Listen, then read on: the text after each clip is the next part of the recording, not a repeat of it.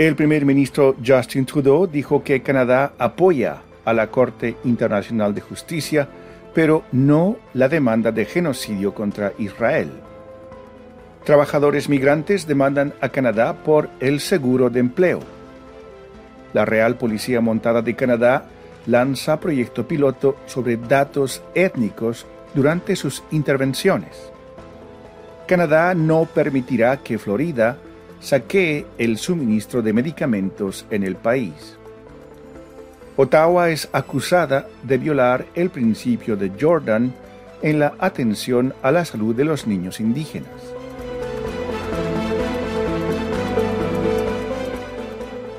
Bienvenidos a la actualidad canadiense en 10 minutos en esta segunda semana de enero de 2024. En nombre de Radio Canadá Internacional va un cordial saludo. Desde Montreal, Rufo Valencia les da la bienvenida.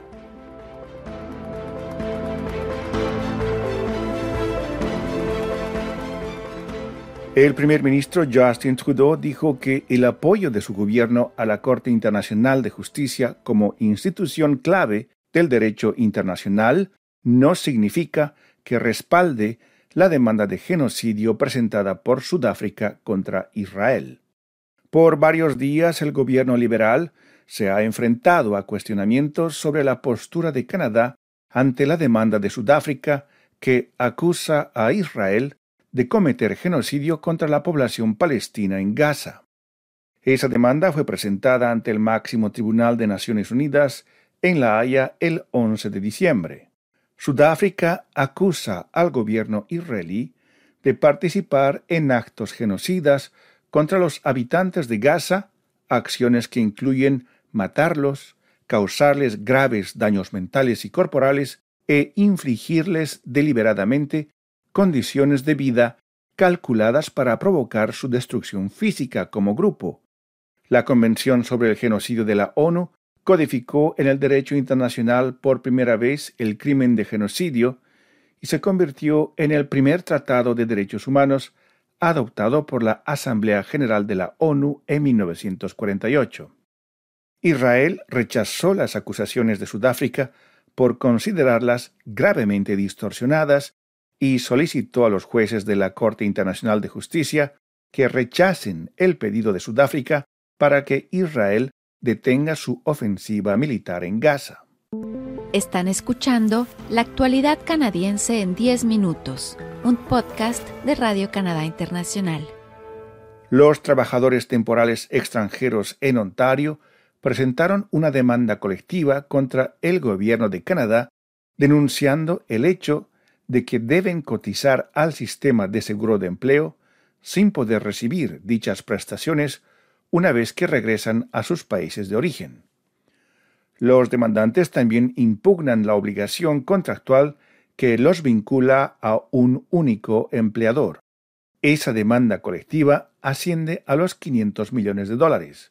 La petición debe ser aprobada por los tribunales para poder seguir adelante. Este problema existe desde hace algún tiempo, explicó la abogada Jody Brown, quien inició la demanda colectiva presentada en nombre de Kevin Palmer y Andrew Peters, dos trabajadores migrantes caribeños que trabajaban en la región de Leamington, la capital canadiense del cultivo de tomates. La demanda fue presentada el mes pasado ante la Corte Superior de Justicia de Ontario, en Toronto, en nombre de los trabajadores que participaron en el programa de trabajadores agrícolas temporales durante los últimos 15 años.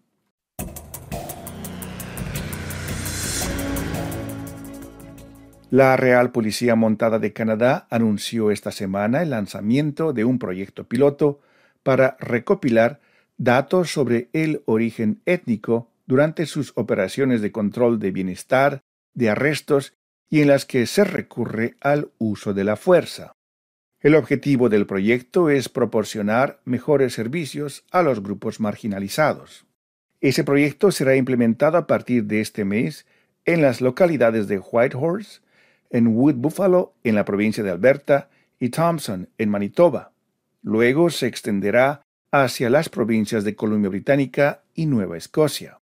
La iniciativa tiene como objetivo recopilar, analizar y reportar datos sobre el origen étnico de las personas con las que interactúan a fin de promover la comprensión de lo que experimentan las personas de comunidades indígenas, negras y racializadas en sus interacciones con los agentes de policía de primera línea, dijo la Policía Federal en un comunicado de prensa publicado este 9 de enero.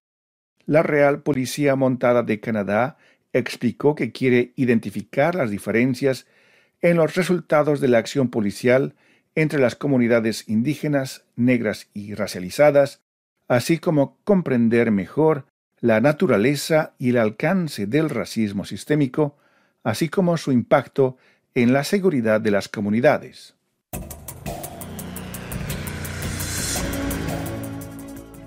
El ministro federal de Salud, Mark Holland, dijo esta semana que el plan de Florida para importar productos farmacéuticos canadienses, que son más baratos que en Estados Unidos, es inaceptable y que el gobierno de Canadá utilizará su poder regulatorio para garantizar que el suministro nacional de medicamentos no enfrente una escasez debido a acciones de un Estado extranjero.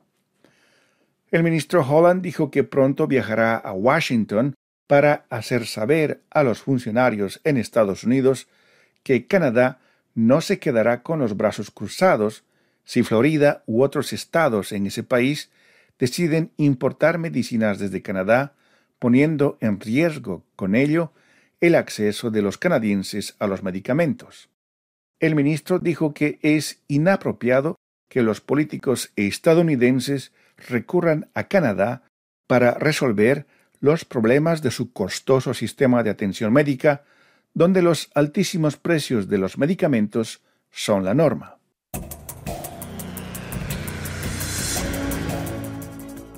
La Sociedad de Atención a la Infancia y las Familias de las Primeras Naciones argumentó ante el Tribunal de Derechos Humanos este 12 de enero que el gobierno de Canadá no está cumpliendo su promesa de proveer un acceso oportuno a la atención médica para los niños indígenas. El principio de Jordan es una norma legal que establece que los niños de las primeras naciones deben tener acceso a la atención médica y los servicios de apoyo social y educativo cuando los necesiten, sin que la necesidad de definir qué jurisdicción debería pagar por esos servicios sea un impedimento para el acceso a ellos. La Organización de Protección de la Infancia Indígena argumentó que esto significa que a los niños se les niega el apoyo que necesitan o que quienes prestan esos servicios no reciben remuneración.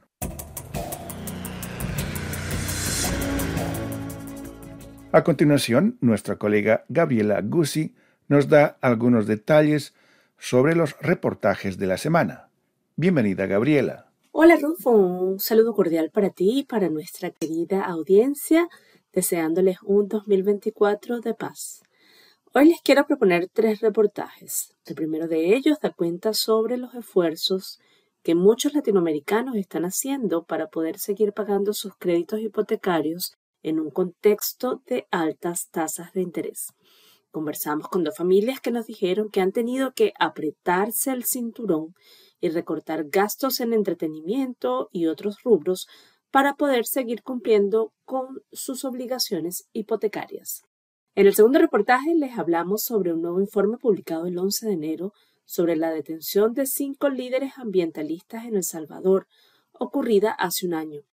En el informe, respaldado por varias organizaciones canadienses y estadounidenses, delegados que viajaron en una misión de investigación a este país instan a Canadá a que abogue por el retiro de los cargos de estos cinco hombres, también conocidos como defensores del agua.